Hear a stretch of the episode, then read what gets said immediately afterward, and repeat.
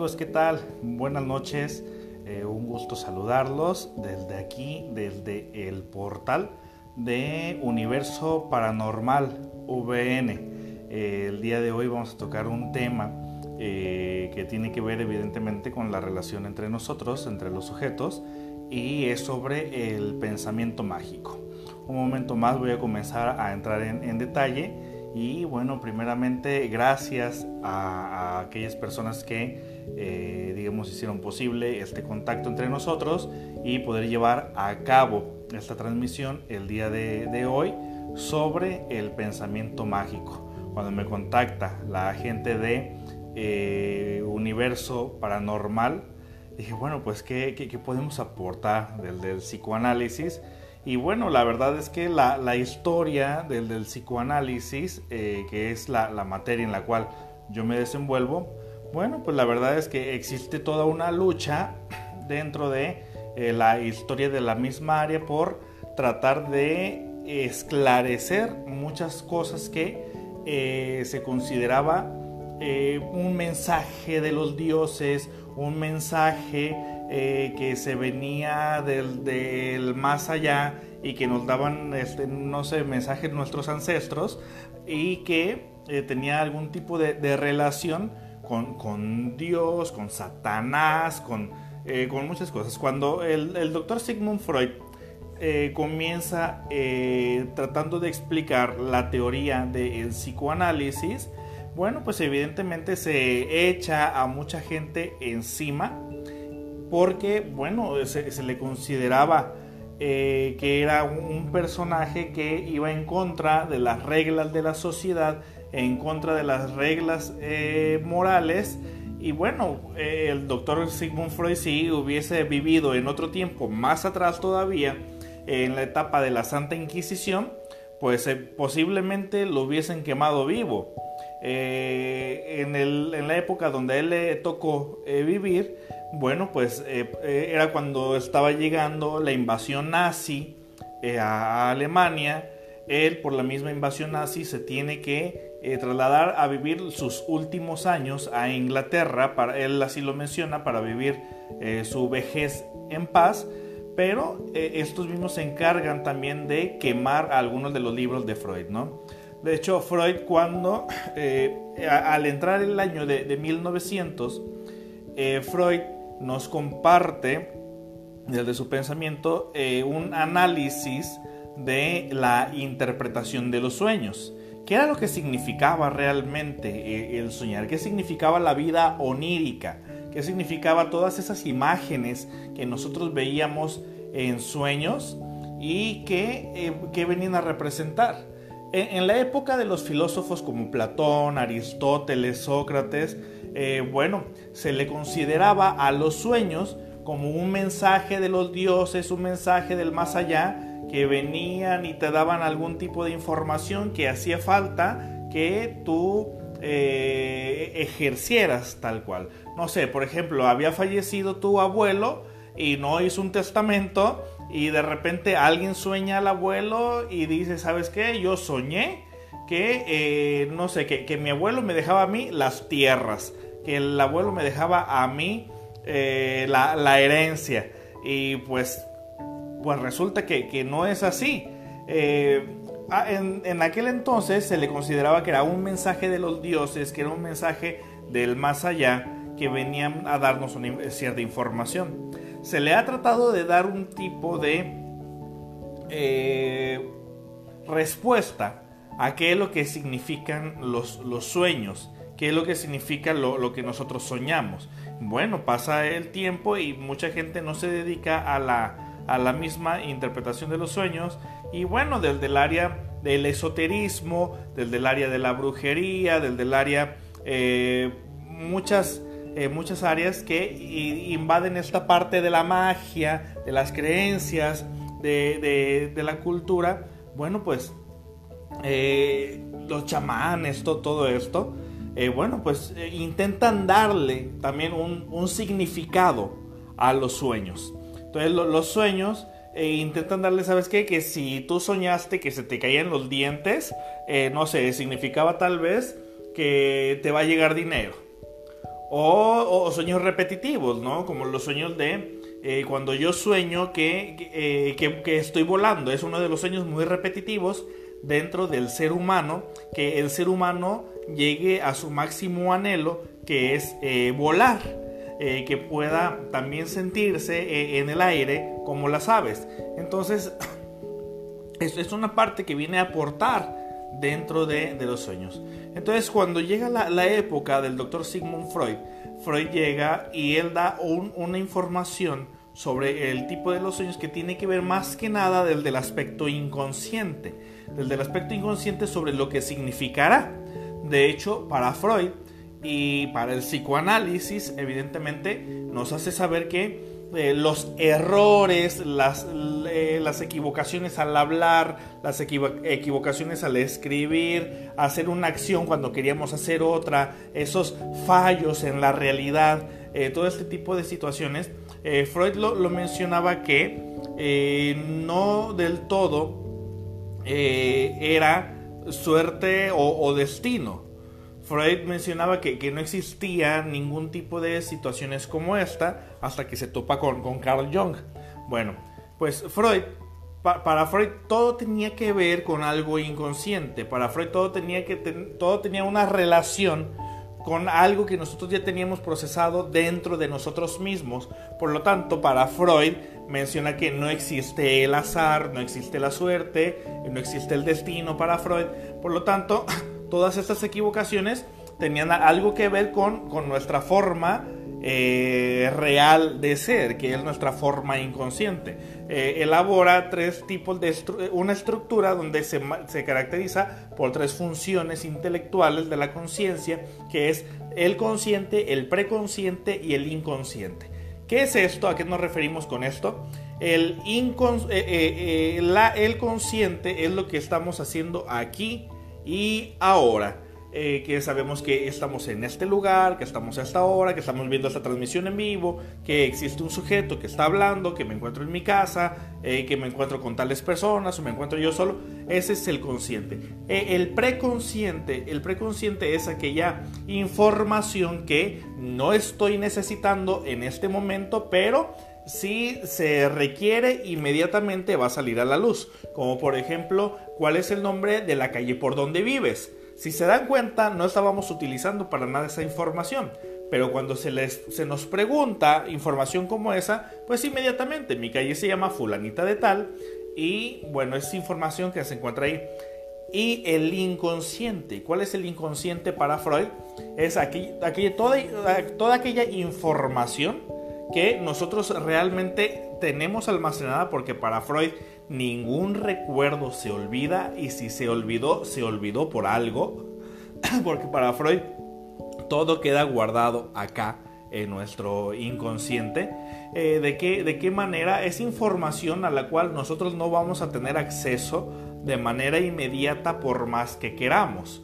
Eh, es por eso que crea él el psicoanálisis para que una persona se dé cuenta, ¿no? Eh, eh, el darse cuenta de sí mismo.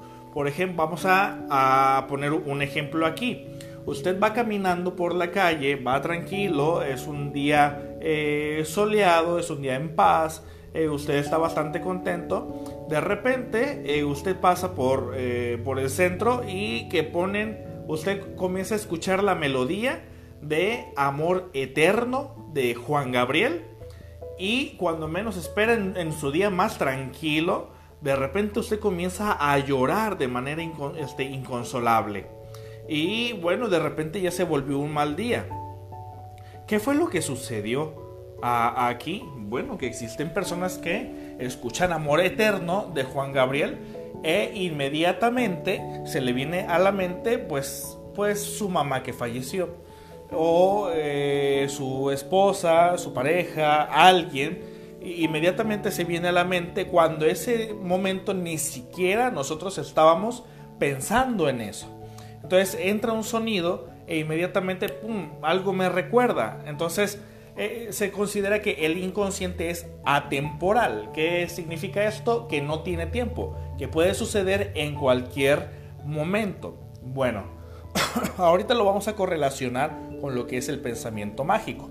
Entonces, Freud en su teoría del psicoanálisis, nos hace saber a nosotros que todo de alguna forma está ligado a nosotros mismos, pero no solamente a nosotros mismos, sino también a nuestros deseos. Y en muchas ocasiones eh, hay personas que sacan lo peor de sí mismos. Hay personas que sacan la peor versión de sí mismos eh, en un momento que simplemente se aprovecha. suena una melodía, escuchan eh, un ruido, huelen de repente cierto aroma, ven cierta imagen o ven cierto, cierto color e inmediato o ven a cierta persona o ven a una persona e inmediatamente les recuerda a otra y se comienzan a asustar. O sea, hay un, hay un estímulo, existe, una, eh, existe un estímulo que eh, hace que se active algo dentro de nosotros, ya sea para sacar una o varias de las cinco emociones básicas que nosotros tenemos, ¿no? ¿Cuáles son las cinco emociones básicas que tiene el ser humano? Pues la tristeza, eh, la alegría, el asco, el miedo, el enojo, son emociones básicas que nosotros tenemos. Sin excepción, todos los seres humanos tenemos esas emociones que son de cajón. Entonces, eh, en algún momento hay, no sé, nos relacionamos con una persona, tenemos una relación de pareja y, y existe existen parejas que sacan lo peor de sí mismas con su pareja, cuando jamás ha sucedido con otras parejas, pero, pero hay una en especial. Pero no sabemos por qué no dejamos de hacerle daño a esa persona que, que nosotros decimos que amamos. Entonces, existe algo inconsciente que esa persona me recuerda y en consecuencia pues yo sigo de repente eh, haciendo tales acciones, ¿no? Esa persona de repente dice cierta palabra, dijo tal conjunto de palabras o que esa persona de repente dijo eh, se puso tal perfume o huele a algo que me detona y además porque es la imagen de esa persona más lo que me recuerda a mí de manera inconsciente y vamos sumándole también eh, cómo se vistió y pum, me recuerda, no sé, eh, en su forma de ser. me recuerda, ¿sabes qué? Es que yo ya tuve una pareja como tú hace tiempo y yo no me defendí para nada. Entonces, me fue muy mal con esa pareja que, que yo tuve, entonces ahora necesito defenderme y sale lo peor de mí. Pero son actos en los que no nos damos cuenta, ¿no? Son actos en los que ni siquiera nos percatamos y no tenemos el deseo de hacerle daño. O también, o también existe eh, e-, ese deseo, tal vez era lo que más queríamos, ¿no? Tal vez el ser lo peor que podemos ser tal vez era el deseo más oculto ¿no? de, algunas personas. Entonces, mientras que algunas personas desean tanto ser buenas personas y ser recordados como muy buenas personas, hay otras que no tanto. Hay otras eh, circunstancias donde algunos sujetos lo que más desean es sacar lo peor de sí mismos. Entonces desean sacar lo peor. Entonces, eh, e, ese deseo va a tener que buscar un objeto donde poder satisfacerse. Entonces vamos a buscar un objeto, una persona que cumpla con las características de alguien o algo que, que pudo sacar lo peor de mí antes, pero que no me defendí. Entonces ahora yo voy a elegir a alguien similar, pero que no me doy cuenta hasta que ya estoy con esa persona y esa persona con la que yo me relaciono dice cosas que ya había escuchado dónde, pero no me, no me acuerdo en qué situación, que dice cosas que yo ya había eh, sentido, pero no me acuerdo cuándo. Entonces de repente, pero esas sensaciones de enojo. Por lo tanto, tengo que explotar contra ti. Por lo tanto, tengo que decir algo contra ti. Y no sé por qué te hago daño. Entonces, tal vez el deseo más oculto de esa persona en ese momento es sacar lo peor de sí mismo, ¿no? Entonces, ¿Cómo lo vamos a relacionar con el pensamiento mágico? Primeramente, hablar qué es el pensamiento mágico. ¿Qué, es acá? Qué, qué, ¿A qué nos referimos con el pensamiento mágico? El pensamiento mágico no es otra cosa más que creer que las cosas suceden, pasan o no pasan por arte de magia, la cual considerar que con el poder de nuestro pensamiento, con el imaginarlo, pudo haber sucedido. Como por ejemplo, aquí va algo que es bastante común en la vida cotidiana. El simple hecho de que yo me enoje con alguien y yo le desee que se muera, algunas personas dicen, ay, cállate, no digas eso. ¿Cómo vas a desear que alguien se muera? Bueno, puede ser un deseo oculto de alguien. Claro que alguien lo puede desear. Pero el que yo desee que alguien fallezca o le suceda algo grave, no significa que va a suceder.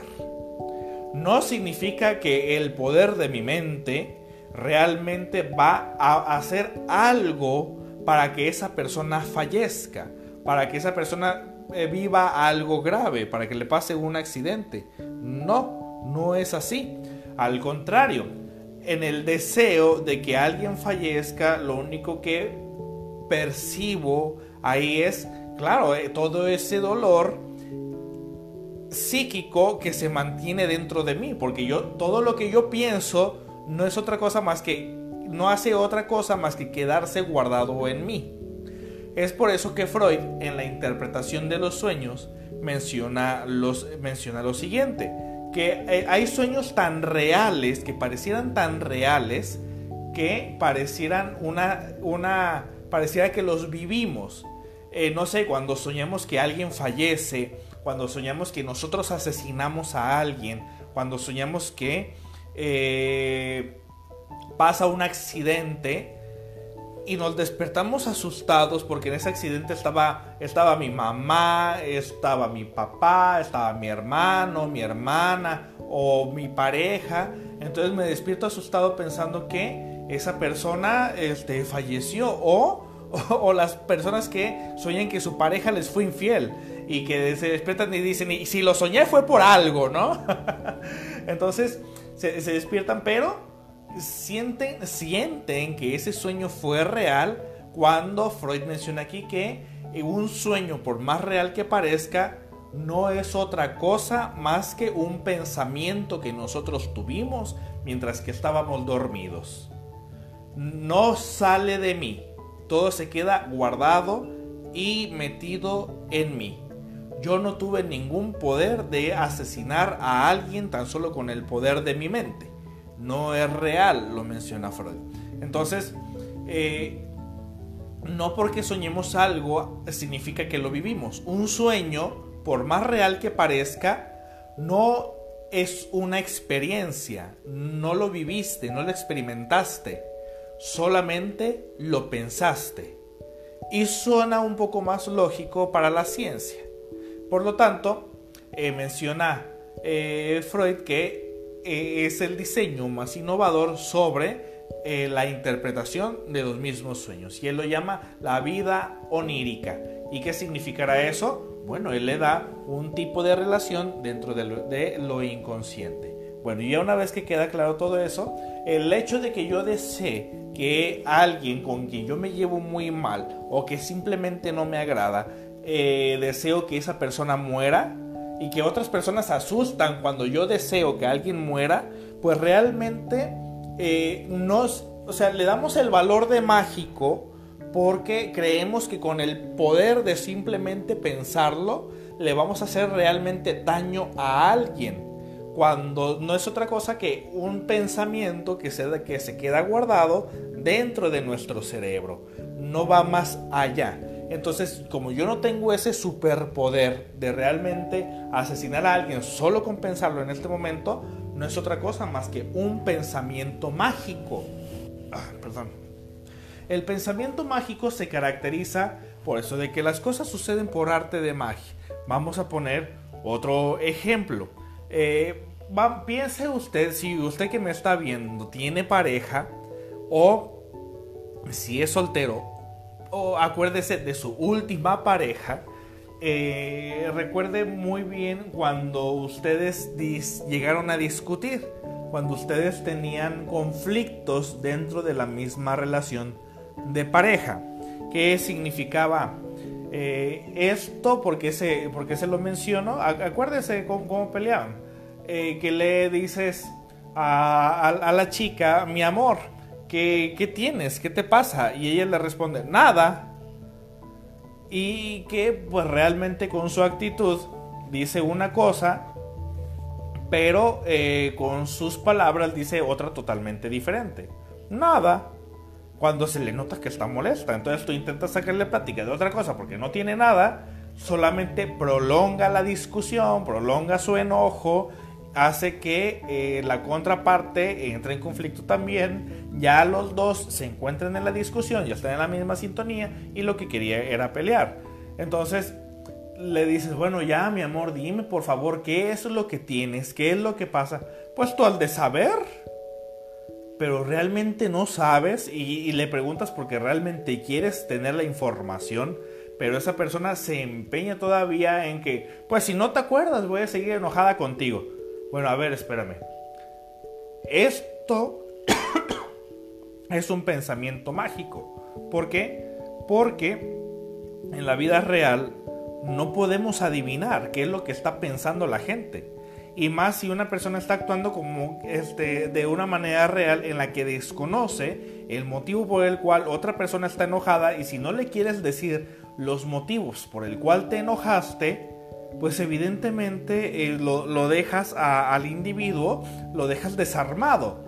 No sabe cómo defenderse ante un enojo que lo hace sentir castrado o impotente. Entonces, e, el que esa persona te adivine el pensamiento, pues no es otra cosa más que un pensamiento mágico porque realmente no se puede adivinar el pensamiento de la gente.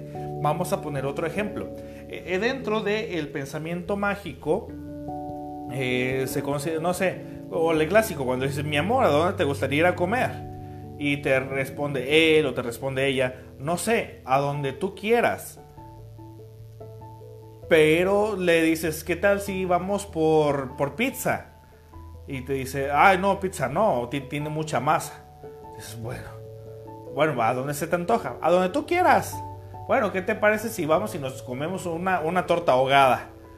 y te dice, ay, no, picante no. Dice coronavirus. o, perdón, te, dice la, la, persona, ¿sabes qué? Pues, eh, pues bueno, ¿qué te parece si vamos a comer eh, comida china? Ahorita que venció el coronavirus, ¿qué te parece si vamos a comer comida china? Ay, no, tiene coronavirus. Entonces, bueno, pues es que ya no sabes y le vuelves a repetir, bueno, mi amor, bueno, entonces, ¿a dónde se te antojaría ir a comer? Y te responde nuevamente, no sé, a donde tú quieras. Bueno, la realidad es que la persona, la chica, no sabe a dónde quiere ir a comer. Esa es la realidad. Pero también, pero quiere que tú se lo adivines. Y como no le adivinas, te hace sentir furioso. Entonces ese es un pensamiento mágico. El que eh, tú no sabes qué es lo que deseas, no sabes qué es lo que quieres, pero quieres que otra persona te dé la respuesta. Y si no me da la respuesta, me voy a enojar porque ni siquiera yo sé cuál es la respuesta sobre lo que yo quiero, sobre lo que yo deseo. Entonces eso solamente confunde a la gente. Entonces e, el pensamiento mágico se ha utilizado para tratar de dar explicación a todo aquello que mucha gente no se puede dar explicación. Entonces, eh, vamos a poner otro ejemplo.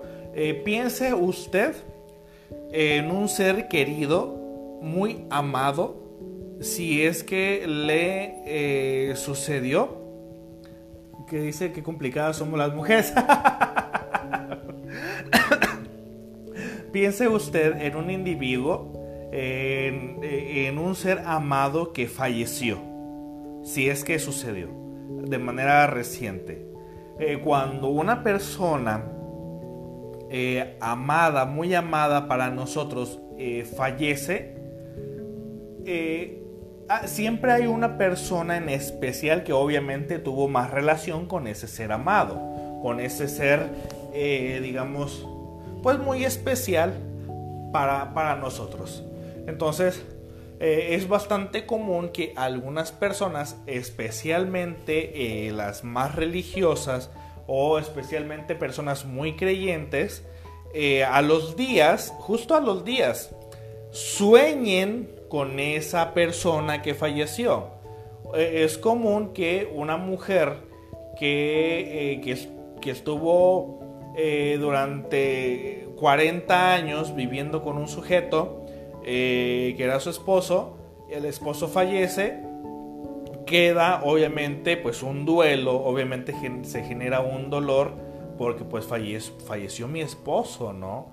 Entonces, eh, es común, y si esa persona es muy creyente y que guarda su luto y que viste de negro durante el tiempo que ella, que ella considera, es decir, hasta que se le pasa el dolor, eh, visten de negro esas personas por una tradición, eh, visten de negro porque su cultura les marca que la tradición cuando alguien fallece, si lo amaste mucho, tienes que vestir de negro.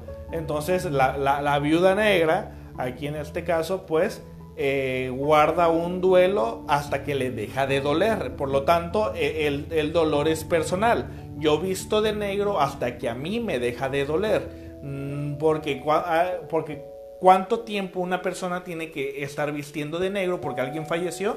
Bueno, eh, no existe una respuesta en promedio. No existe, dice, ah, pues tanto el día, ¿no? O sea, depende del dolor de cada quien. Bueno, e, e, el duelo es un dolor. Bueno, fallece este ser amado, fallece el esposo y esta persona que además eh, lleva una cultura, lleva una costumbre, sus tradiciones y quiere cumplir con las mismas y, además es una persona religiosa que le está haciendo todavía el novenario a su esposo fallecido. Eh, es, común que eh, en los próximos días, durante la primera semana o primeras dos semanas, de repente dormida sueña que su esposo se manifiesta y que viene a darle un mensaje, ¿no? Viene a darle un mensaje de, eh, para, decirle que está bien, que está en paz, que está con Dios, que está con los ángeles, que si se fue al cielo, aunque fuese un desgraciado que la, que la maltrataba, que, que la golpeaba, pero el desgraciado se fue al cielo y, por fin cambió, pues sí, pues ya falleció, que por fin cambió, etcétera pues sabe que eh, en esa circunstancia la, persona se despierta, llora, hace catarsis. Ay, eh, soñé a mi esposo. Me dijo que está bien, me dijo que está en paz y yo me siento más tranquila. Bueno, entonces, ¿qué, qué sucede aquí? Bueno, el sueño no es otra cosa, no, no es un mensaje del más allá, como se creía hace poco más del dos, de 2000 años, en la época de Platón, Aristóteles, o sea, no, no es un mensaje del más allá. Freud lo asociaba con, como les mencioné al inicio del video, con un mensaje que se da la propia persona, un mensaje que se da a sí misma, la persona de como un tipo autoconsuelo, ¿no? De ya cálmate, ya, ya, ya te va a dejar de doler, ya continúa con tu vida, puedes hacer eh, tus cosas, ya deja de vestir de negro, ¿no? Entonces, e, ese, ese duelo, pues no sé, como a las como a las tres semanas, seis semanas, pues comienza a disminuir porque ya la mujer solita ya sintió que su, eh, que su pareja ya está en el cielo, ¿no? Entonces ya, ya está en paz. No es otra cosa más que un autoconsuelo. La persona se autoinfringe a sí misma eh, un pensamiento que le da a sí misma paz. Pero ella quiere creer que fue su esposo que vino del más allá para decirle que ella se encuentra él con Dios, ¿no? Bueno, entonces, ¿qué está sucediendo aquí? Bueno, no es otra cosa que tratar tratar de buscar un argumento que me convenza a mí misma de mi teoría. Como por ejemplo lo que está pasando actualmente con lo del COVID.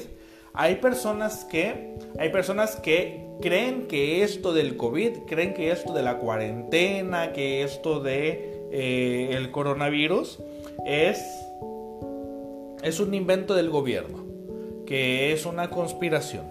eh, piensan que algo ocultan, piensan que hay algo ahí, pero jamás sabemos bien qué es y jamás lo vamos a saber porque el gobierno siempre no lo va a ocultar y pues siempre hay que sospechar, ¿no? Y hay personas que están a favor y que hay que guardarnos en casa y hay personas que dicen, no, que como crees y lo único que hacen en Facebook algunas personas es estar publicando solamente las famosas fake news y y algunos hasta videos editados que obviamente lo único, lo único que hacen estos videos es eh, eh, al compartir esta información lo único que se hace es tratar de buscar argumentos no importa que estos argumentos sean falsos a mí mismo me convencen para yo poder decir que estoy en lo cierto no busco la verdad busco prácticamente yo estar en lo cierto.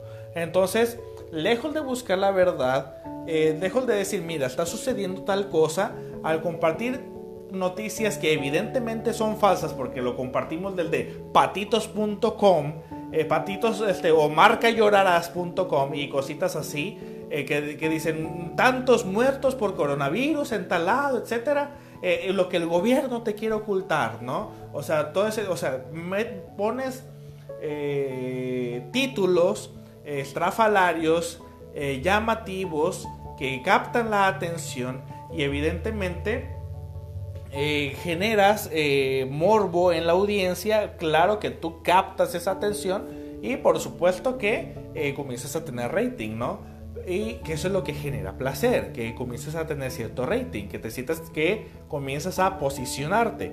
Pero lejos de eso, también dentro del argumento está que, uno, si comparto una fake news, si comparto un video editado que está a mi favor y que posiciona eh, de alguna manera eh, argumentos imaginarios para mí, que, que me dan a mí la razón, y además de darme la razón, viene una oleada de personas que vienen a, a, respaldar mi opinión, me hacen sentir que tengo más la razón todavía.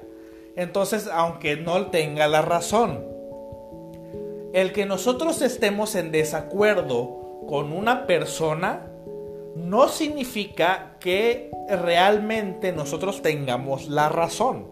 Eh, podemos estar en desacuerdo con una persona pero no por eso va a significar que tenemos más razón que esa persona. Entonces son simplemente, eh, yo soy de la opinión, y ustedes me lo van a, echar en cara ahorita que eh, yo soy de la opinión de que no todas las opiniones valen lo mismo. Por ejemplo, eh, imagínate que un amigo tuyo que conoces, eh, o bueno, un desconocido cualquiera te dice a ti que tienes que lavarte los dientes tres veces al día.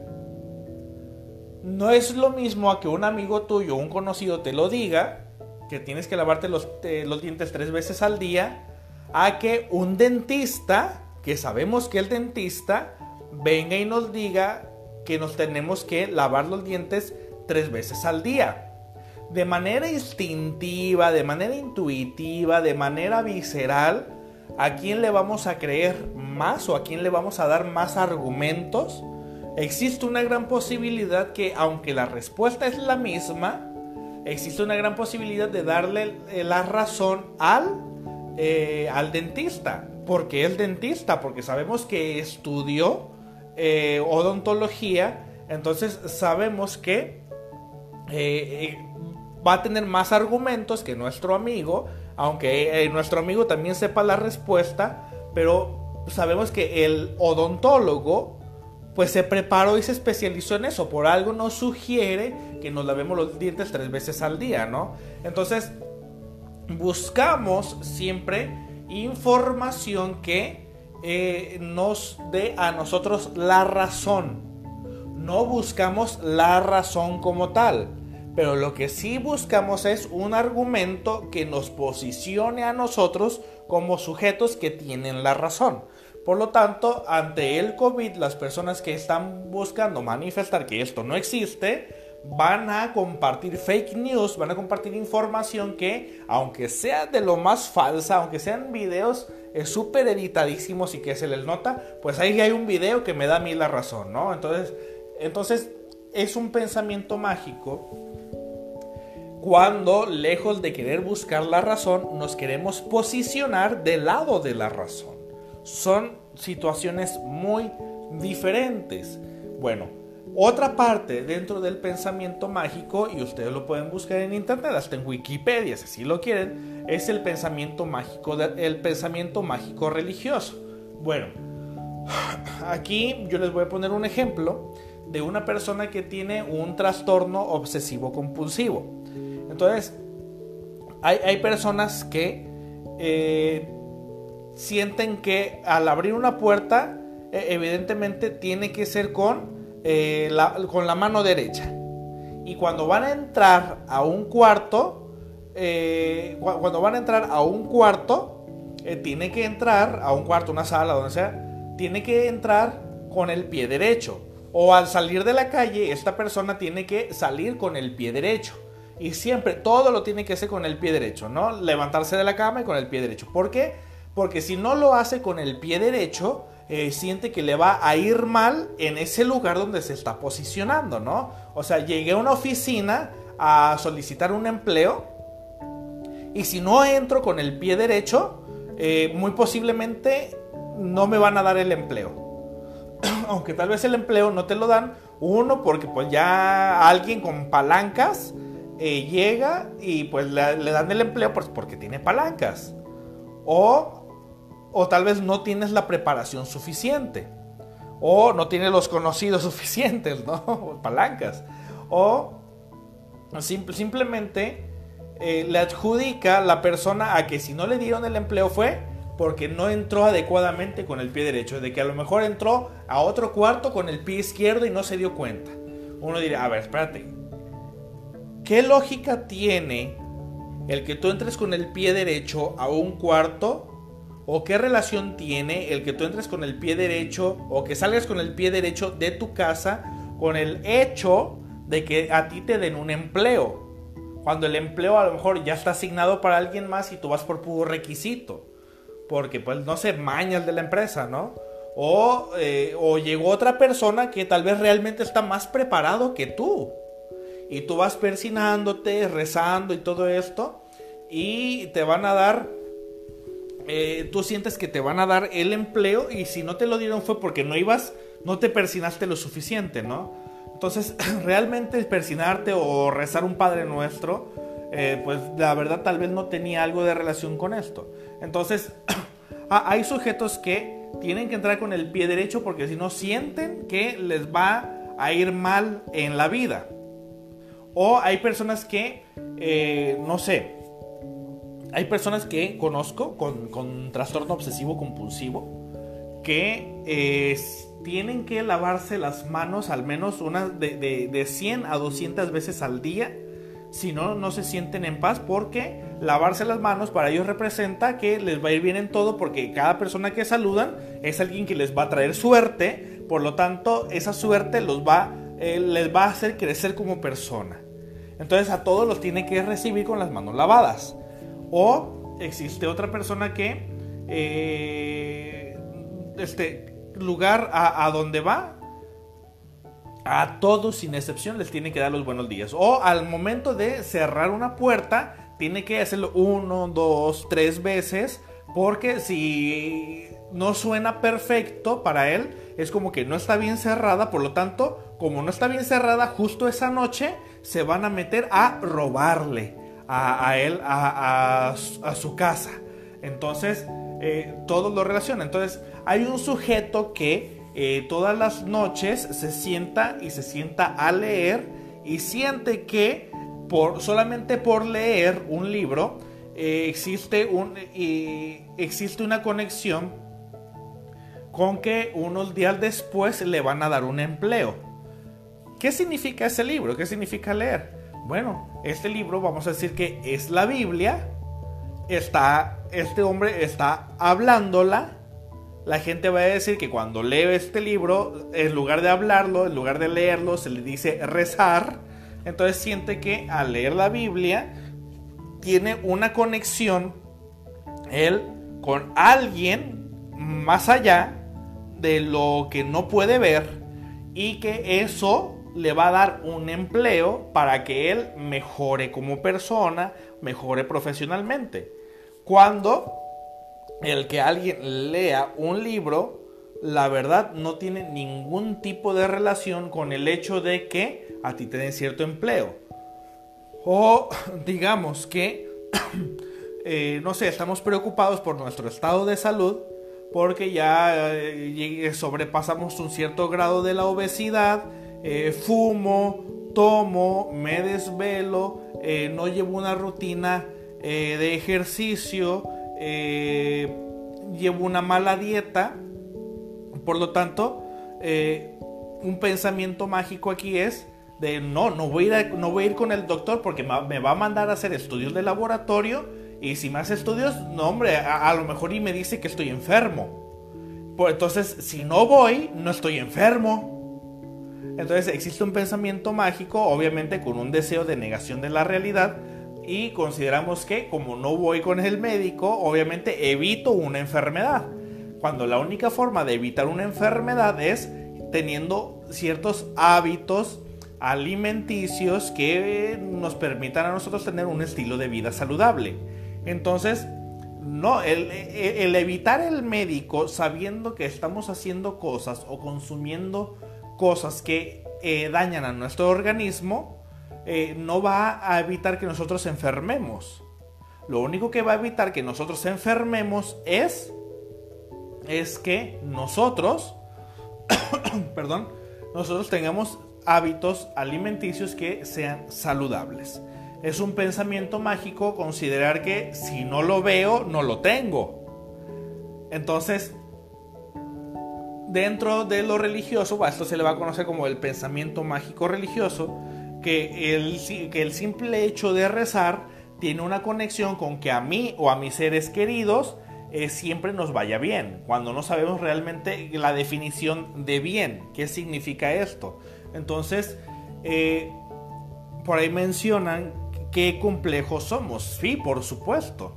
De hecho, eh, Jacques Lacan mencionaba lo siguiente, que en la conversación entre dos personas existen dos inconscientes que se intentan relacionar. Eh, yo intento hacerte saber lo que yo pienso de ti y tú me haces saber lo que tú piensas de mí cuando yo estoy empeñado más en verte tus defectos y ver mis virtudes y yo estoy haciendo algo bastante similar y tú estás haciendo algo bastante similar. Cada uno está empeñado en ver los defectos del otro y cada uno está empeñado en ver las, virtudes propias. Es por eso que encontrar y estar en razón es muy difícil. Es un pensamiento mágico el querer tener la razón todo el tiempo porque aquel que quiere tener la razón todo el tiempo solamente nos demuestra ese deseo de siempre sobresalir, ese deseo de por fin ese deseo de siempre quererse mantener a la vanguardia y mírenme, a mí nadie me puede hacer daño, ¿no?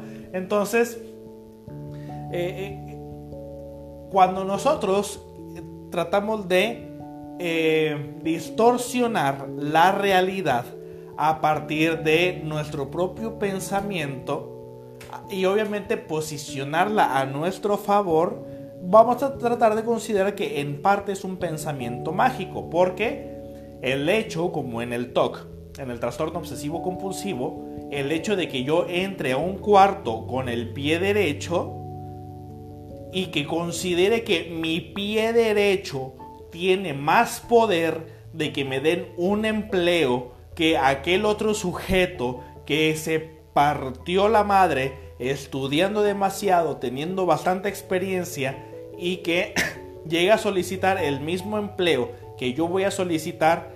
Entonces el creer que, mi, que el que yo entre con el pie derecho a ese cuarto tiene más poder que el currículum de la otra persona que es bastante amplio, me va a dar a mí el empleo es un pensamiento mágico. No te dan empleos por falta de preparación o no te dan empleos porque el otro simplemente ya está apalancado. Entonces, sería más lógico ver esto. Como les mencioné hace un momento, en el deseo, algunas personas de querer evitar la realidad cuando ha fallecido un ser querido, como esta mujer que fallece su esposo, que luego lo sueña, que eh, no sé, que después está ella sola en su casa y que su mesa, eh, el comedor, el comedor, eh, está el comedor y tiene todavía el comedor un cristal. Entonces, esta mujer se sirve un plato de sopa que está caliente, que por abajo tiene una ligera este, línea que, que separa entre el vidrio y el plato, es decir, como una pequeña base. Entonces pongo y que es redonda, es circular y deja un huequito entre el vidrio y el plato. Y el plato está caliente, lo pongo en la mesa, en el vidrio, y de repente veo que el plato se mueve un poco, da una vuelta hacia la derecha o hacia la izquierda, no sé cómo me estén viendo ustedes, eh, eh, da, da una vuelta lo veo y me asusto y digo, fulano eres tú o fulana eres tú. Si estás aquí, manifiéstate. Si estás aquí, dime esto. Si está esto, ya vete en paz. Yo sí te amo y estoy bien y etcétera, ¿no? Entonces, eh, cuando la realidad es que ese pequeño espacio entre el cristal y entre el plato, obviamente ese pequeño espacio se generó un poco de vapor es suficiente para que el plato tuviera la oportunidad de recorrerse aunque sea uno o dos centímetros de manera libre. La lógica primeramente nos dice pues que evidentemente hubo un movimiento químico o físico, perdón, movimiento físico en ese momento que originó que el plato se pudiera mover, un plato de cerámica. Entonces, lejos de que sea fulano de tal, fue la física, ¿no? La que lo movió. Pero en mi deseo de yo querer tener la razón, no voy a aceptar ningún argumento de alguien que llegue a decirme este argumento. Entonces yo voy a decir, no, no es cierto, no es eso. Fue mi esposo que vino del más allá a quererme dar un mensaje en mi deseo o mi duelo no trabajado o en mi duelo no superado que comienza a volverse psicótico por negar la realidad, por cortar la realidad, lejos de verme como una persona coherente, me veo como una persona que, eh, que a la fuerza quiero autoconvencerme de mi creencia. Por lo tanto, busco argumentos que eh, me posicionen a mí como acreedor de la verdad, como acreedor de la razón. Y eh, en esta situación, obviamente, aquel que venga y me diga la lógica física que se dio por el vapor entre el cristal y el plato, que hizo que el plato de cerámica se moviera, digo, no, la lógica para mí dice que fue fulanito de tal, que vino del más allá, a decirme que, eh, que, me, que, ya me case. o que viene a decirme que, eh, que ya me hago una pareja. Que, no me, que estoy muy joven, que no me quede soltera. O sea, cada quien argumenta lo que quiere, ¿no? Siempre a su conveniencia como lo que les ponía de ejemplo del coronavirus. Hay personas que dicen que esto no existe, por lo tanto van a buscar información que confirme sus argumentos. Ve, mira, tal video y todo cortado, ¿no? Y editado y que no tiene nada que ver, que salió en patitos.com Aquí dice que esta es la verdad real del coronavirus, que es un invento del gobierno porque vienen a ponernos tales vacunas y tal vacuna trae un chip y nos quieren a nosotros manipular para ser objeto de compraventa y siempre estarles consumiendo y el capitalismo y su puta madre y todo esto. y lo único que hacen es buscar la información que viene a decirme que sí salga con la vecina. viene fulana, fulana, viene a decirme, ¿sabes que Sí, dale rienda suelta, ¿no? Entonces, lo único que hacemos con esto es tratar de argumentar por como de lugar y no, no nos damos cuenta de cómo nos vemos ante los demás. No nos damos cuenta de cómo nos vemos ante los demás al tratar de argumentar algo que, a ver, espérate, hay ocasiones que eso se ve súper falso, ¿no? Entonces, eh, en el pensamiento mágico, eh, eh, ¿qué es lo que sucede?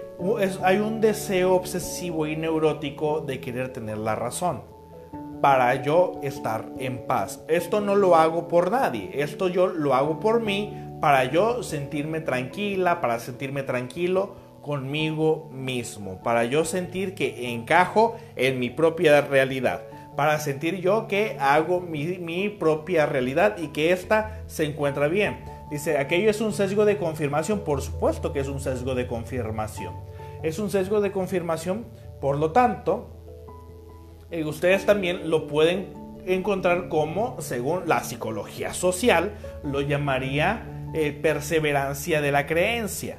Entonces sí, es un sesgo de confirmación. Un sesgo de confirmación y perseverancia de la creencia es lo mismo. Al querer yo, querer tener la razón para que se posiciona dentro de mí, de alguna forma corto la realidad, es un pensamiento mágico porque sé que la realidad es de tal manera, pero yo me estoy autoconvenciendo de que es algo totalmente distinto para yo estar en paz. Es un mecanismo de defensa también que se llama negación. ¿Qué dice? ¿Y su reloj, mi doc? Ah, como es domingo, lo dejé eh, en la casa y vine solamente al consultorio a, hacer la, transmisión solamente. Entonces, no, lo traemos el domingo. El domingo se puede eh, flojear el, día de, hoy. Bueno, pues referente al pensamiento mágico, esto es lo que nos referimos, ¿no? Eh, el, el hecho de querer eh, autoconvencernos a nosotros para entrar en razón de nuestra propia razón, para sentir que estamos bien porque nuestra creencia nos lo permite. Mi creencia es más fuerte que la razón de cualquier otro. 2 más 2 es igual a 5 porque mi creencia a mí me lo permite, aunque no sea del todo la razón. Entonces, el que yo me encuentre en desacuerdo con una persona, como les mencioné hace un momento, no significa que realmente nosotros tengamos la razón. El estar en desacuerdo con alguien hay que saberlo diferenciar. Una cosa es estar en desacuerdo porque yo tengo, ahora sí que como dijera el presidente mexicano López Obrador, yo tengo otros datos y otra cosa es estar en desacuerdo con alguien solamente por estar chingando la madre, ¿no? Son cosas bastante diferentes.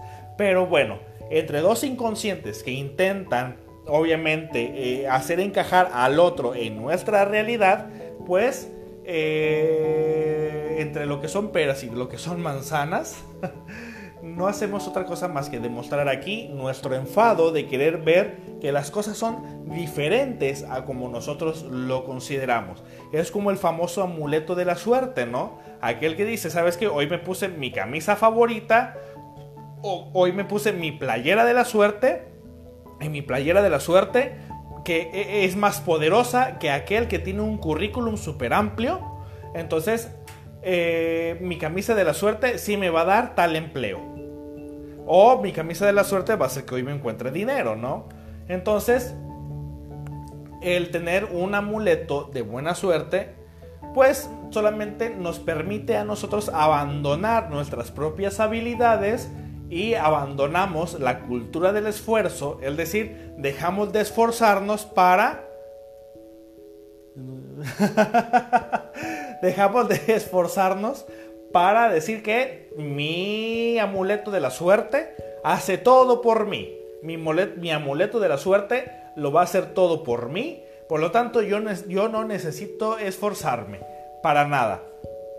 Entonces es un pensamiento mágico considerar que mi camisa me va a dar más un empleo que el esforzarme por demostrar que yo, que yo eh, soy un mejor trabajador o, o que yo tengo cierta experiencia sobre cierta área, ¿no?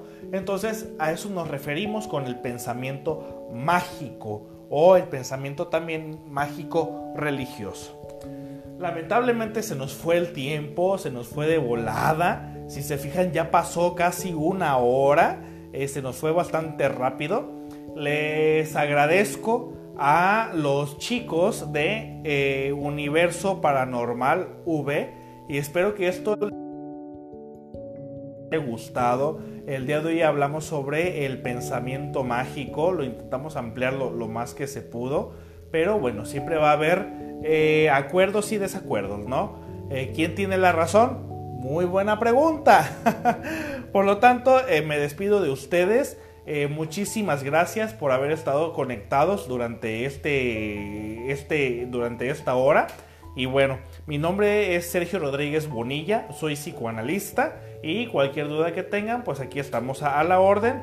Y gracias por seguir la página de Universo Paranormal VN. Que tengan muy buenas noches.